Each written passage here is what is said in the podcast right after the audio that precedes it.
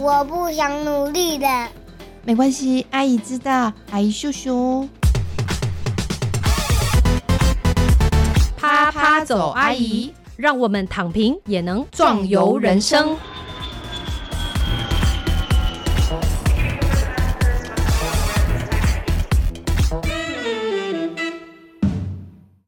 位亲爱的听众朋友，大家好，欢迎收听啪啪走阿姨，我是丽兰。今天呢，又到了我们小史奶爸的时间，我们欢迎奶爸。嗨，大家好，我是小史奶爸。是，其实我们每个月这样录一集啊，其实也是有一些听众啦。这些听众就是我们的爸爸妈妈朋友们。那大家可能有面对一些育儿的一些状况啊、难题呀，那我们就抱着分享的这个心情嘛。但是我自己个人呢，我常常讲嘛，因为我是其实是很喜欢工作的人，然后我一直觉得工作上的事情呢，只要是我拿手的，我都绝对没有问题。可是呢，在育儿这件事情上，我必须承认，我真的是有时候没有办法做到一些事情。例如说，小朋友突然情绪来啊，然后或者是这样那样啊，就是其实我我后来发现，就是他跟工作职场上的能力其实有一点不一样。那我个人呢，当然非常幸运，因为有。这个神奇的小史奶爸在身边，让我见证了一些神奇的事情。那最近呢，就有一件神奇的事情发生了。其实我不晓得这件事情是不是只有我自己觉得神奇啦，所以呢，我就决定在我们帕卡先来公开一下。那请听众朋友们大家一起来听听看。好，小史奶爸神奇的事情是什么？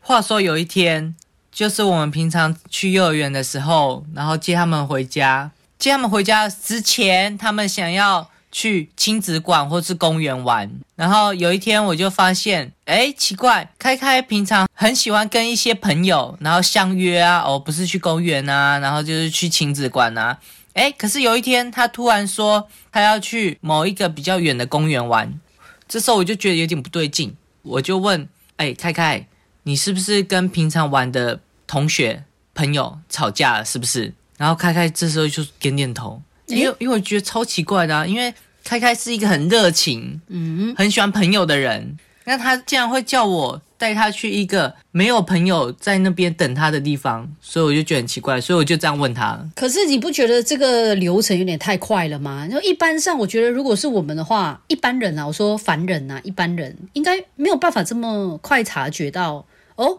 他今天为什么想要去更远的没有朋友的公园？然后你回推回来，哦，那有可能就是他跟他常常玩的朋友吵架了。因为这是有一个线索的。怎样？又话说几天前，他们在亲子馆的时候，那个开开在很很开心的跟朋友一起堆那个积木嘛，然后堆堆堆堆堆堆堆堆了一个城堡。那可是呢，有一个男生，他们班的同学不小心推倒了他的城堡。我记得那一天，开开还跑过来说：“爸爸，他推倒我的城堡，我好难过。”然后我还要抱抱他，他还痛哭。开开很少痛哭的，所以这是一个强烈情绪反应。可是过几天这件事情，我们都以为小朋友就算了嘛，对不对？过了就过了嘛。可是过几天，我发现他没有要去亲子馆了，就是那个小男生会出现的地方。对，所以所以这时候我就把两件事情连在一起了。然后我就直接问他：“你是不是跟他吵架？”他说是。然后我再进一步问他：“那你们是都没有说话吗？”他也说是。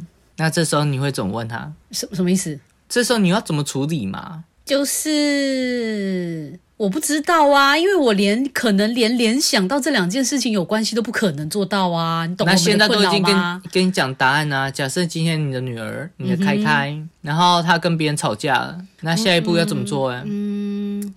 就可能跟她说，我真的不知道哎，因为因为你知道我们不知道什么吗？就是说，就是小朋友吵架有什么大不了的吗？啊啊，不就是这样吗？那搞不好过几天他们就会和好啦。就是我一直都觉得是这样，你知道吗？所以我就会觉得，你发现他跟他的同学吵架，然后你发现他因为。就不想要看到他，或不想跟他讲话，或不知道怎么样跟他讲话，而会有一些其他的异常举动。这件事情我就觉得有点有点惊讶哎。嗯，我觉得这时候是要这样啦。是，这时候你要你要问他，你还想不想跟他当朋友？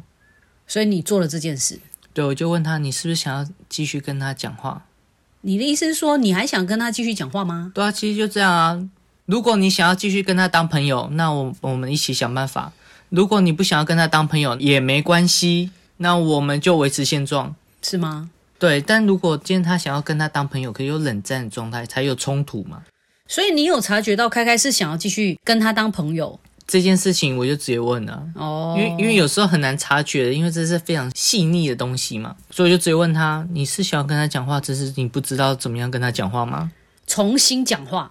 对。可是这样听起来，这件事情并没有太大的冲突，只不过是开开生闷气啊，就他觉得他不应该打翻他的这个积木城堡，然后可是所以开开在生他的气，可是那个男生可能觉得哎又没怎么样，然后也不鸟他，那于是开开只是单方面跟他冷战而已嘛。可是过几天他又觉得啊，好像他自己也觉得没事了，他想要跟他重新讲话可，是真正的情况可是他不知道怎么样做这一步嘛。没有，真正的情况是那个男生嗯，似乎也觉得怪怪的，后来两个人都没有讲话。哦，你看，其实在这里就是我觉得这一集要录下来的原因，就是因为我觉得实在太微妙，你知道吗？就是我个人真的无法处理这样的状况，以及我甚至连察觉到问题都没有，因为我们大家都说嘛，对不对？啊，我们当然要先发现问题，然后才可以解决问题嘛，对。问题是，我觉得我们大部分人，像我，可能连发现问题都发现不了啊，就是完全不知道，诶，这里有什么事吗？有怎么了吗？这样子，就是可能只是觉得他微微比较闷一点，可真的没有办法知道到底发生什么事。好，所以我在这边一定要先问一下，就是你觉得这是你的特殊能力吗？还是你觉得其他人有可能都做得到？我觉得就是一种推理能力，然后以及你要考虑的各种可能。嗯，例如今天开开为什么没有跟朋友在一起呢？然后你就要想可能的原因哦，就是有各式各样的原因，我们都会考虑到。我那时候就是非常惊讶，小史奶爸为什么会发现开开有这些面对这个人际关系的这个状况，而且立刻马上就可以，就是就有点像什么，就对症下药，问对他问题。所以我那时候一个感觉就是，开开可能这辈子再也找不到另外一个这么了解他的人，你知道，其实这一点就让我有一点担心，因为让我想到小时候是这样，当开开呢以及兔兔，当然就主要是开开，开开他还不会讲话的时候。然后他只要一个眼神或一个动作或一个手拿起来怎样，小史奶爸就已经知道他要什么，然后就会直接拿给他。然后我就觉得，虽然他很神呐、但是不能这样啊，因为这样会变成小朋友他不用开口说出自己的诉求，这一点我比较担心。所以我后来就要请他忍住，不要这样。你应该要问他你要什么，然后让他表达。所以从一开始啊，什么内内呀、呃水水呀、爹爹啊，什么开始慢慢慢慢表达。所以这个就是我自己个人比较坚持的一个部分。对，就是明知道他要什么，但是你就是先不要给他，然后让他自己讲出来。对，因为要表达自己要什么东西，我觉得这是从小到大都要学会的事情对，可是有时候他们就是很多事情会说不出口嘛，啊哈这时候就真的你必须要直接讲了。是的，是的。好的，现在我们回到我们今天的正题，就是小朋友交朋友也是很重要的吗？因为呢，他们以后就会忘记他有这个朋友啦，对不对？那过几天，他过一个学期，过一年，他就完全忘记这个人啊。所以交朋友真的这么重要吗？你觉得？我觉得交朋友是很当下的事情，我们当然知道十年、二十年过后，他可能都不认识他，忘记了这些曾经陪伴他的人。嗯，可是换个角度想，我们常常也会觉得三岁之前的记忆也不重要嘛，对所以我们怎么样对他都可以呀、哦反正他不重要嘛。可问题是，你怎么知道他的潜意识没有把这些感受、这些情绪记下来呢？嗯，所以如果我们在他三岁之前，或是在童年这段时间，教导他怎么样面对这种人际关系的情绪，然后教导他怎么样面对这些情绪，要怎么样排解，然后以及怎么样跟朋友吵架完之后复合，他也许就学到了交朋友的技能，是那以后也许就可以运用到了。对，所以我觉得这件事情也让我意识到，就说哇，原来我发现像开开五岁开始这样，他就对于交朋友这件事情，吵架啊，吵架之后要怎么做，他其实好像就是需要人家做一些引导或指导的这种做法。我觉得每一个人都需要引导啊，像现在我们的小孩越来越少嘛，对，那我们小孩平常遇到的人也很少嘛。一般以前是大家庭的话，那遇到了不一样的个性的人，他必须要知道怎么样面对，然后，大家怎么样跟他互动，他都可以学习到。嗯，可是开开是到了幼儿园才开始群体生活，是，虽然他平常有一个弟弟，但是弟弟因为跟他差两岁，所以，然后所以有时候沟通上会比较有落差。他严格来讲，他们只是玩伴，不能算朋友嘛。嗯，但是当开开去幼儿园的时候，他第一次交朋友，是对，所以他才第一次学习怎么样跟别人互动，怎么样不要惹别人生气，然后不要踩别人的地对，雷，不要踩地雷，踩到地雷之后就哦，别人生气，知道该怎么办，或是人家有一些小朋友他比较喜欢骂人，那他要怎么样面对这样的小朋友？对哦，对其实是哦，对啊，都要怎么样互动的？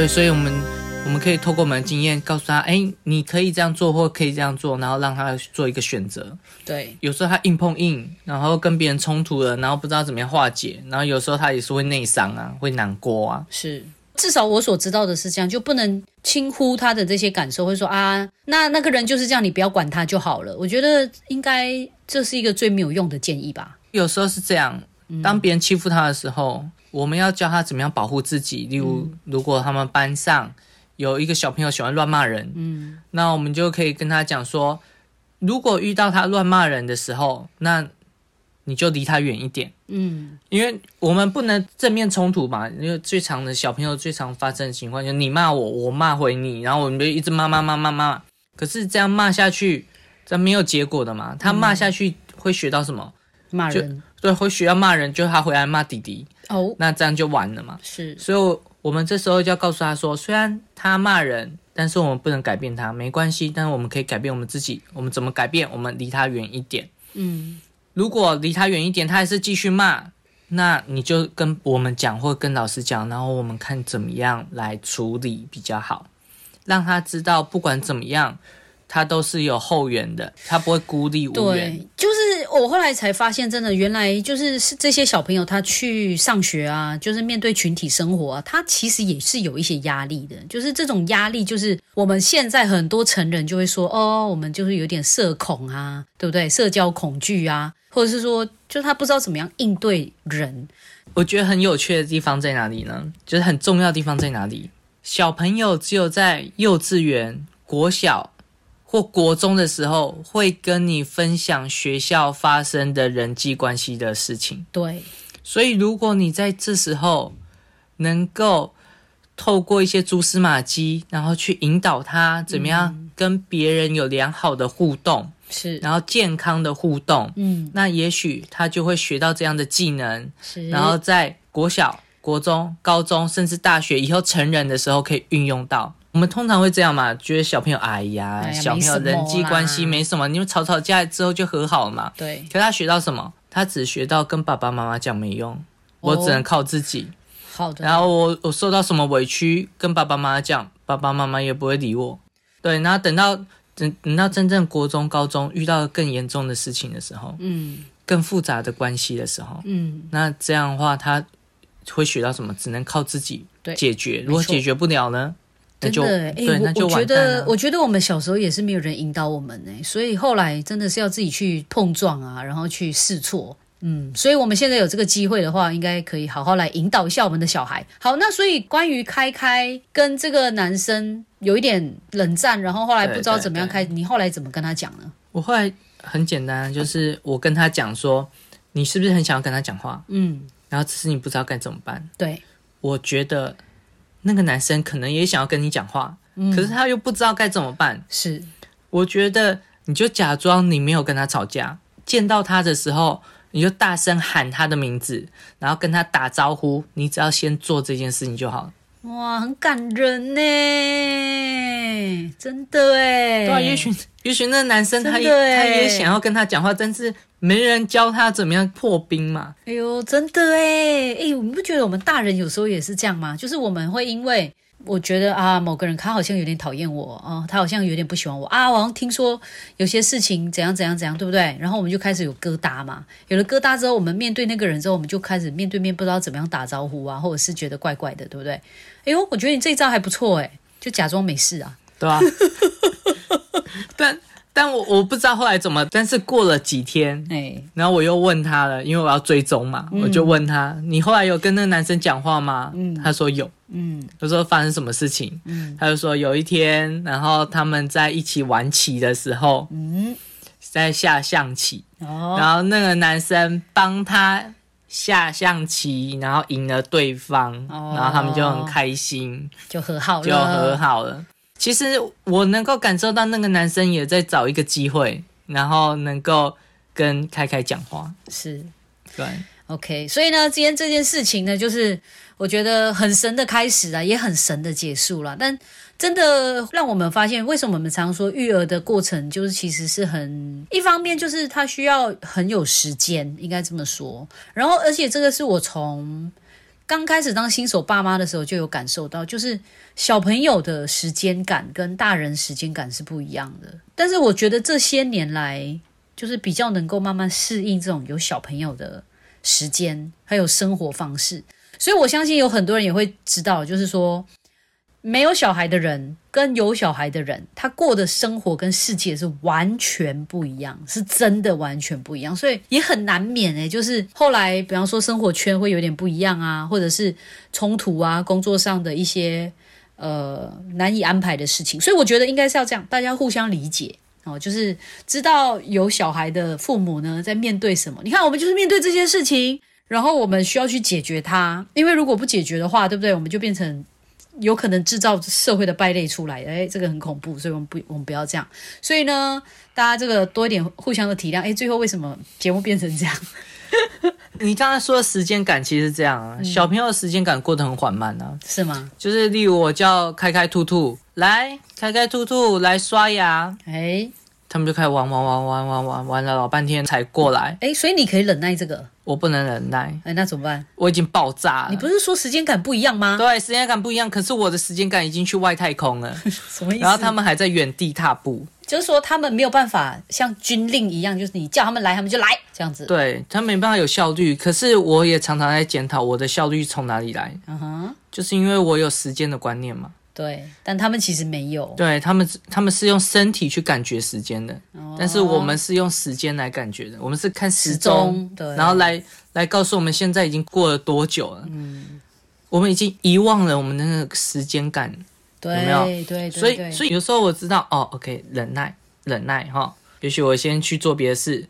那如果真的忍不住，就叫我们停下来，站起来。因为当我叫他站起来的时候，他放下手边的事情，站起来的时候，他会重新设定，然后这时候会比较好叫他们做事。是，然后之后再过来，然后再处理他的事情。所以，如果你真的真的紧急状况的时候，你可以透过一些方式让小朋友停下手边的工作，以及手边要做的事情。他说停他听不下来，停下来，过来没有用。嗯哼。但是你跟他说不要动，站起来，就是简单的哦，不要动，站起来，然后他们就会站起来。然后这时候他什么话都听得进去。真的吗？对，哦然后哎过来，然后刷牙，他就会过来，这样 OK。对。所以其实冲突是蛮容易的啦，就是因为父母当然因为很多人双薪啊，然后压力很大，时间压力很大嘛，然后在育儿的过程中就只有珍贵的晚上的两三个小时就很急啦很急啦，真的是很急。所以呢，当然我们现在这样的状况是很好的状况，就是有一个全职的人在家照顾小朋友，那这样是其实还蛮有余裕的，就是其实是能够做到比大家会比较轻松自在一点点。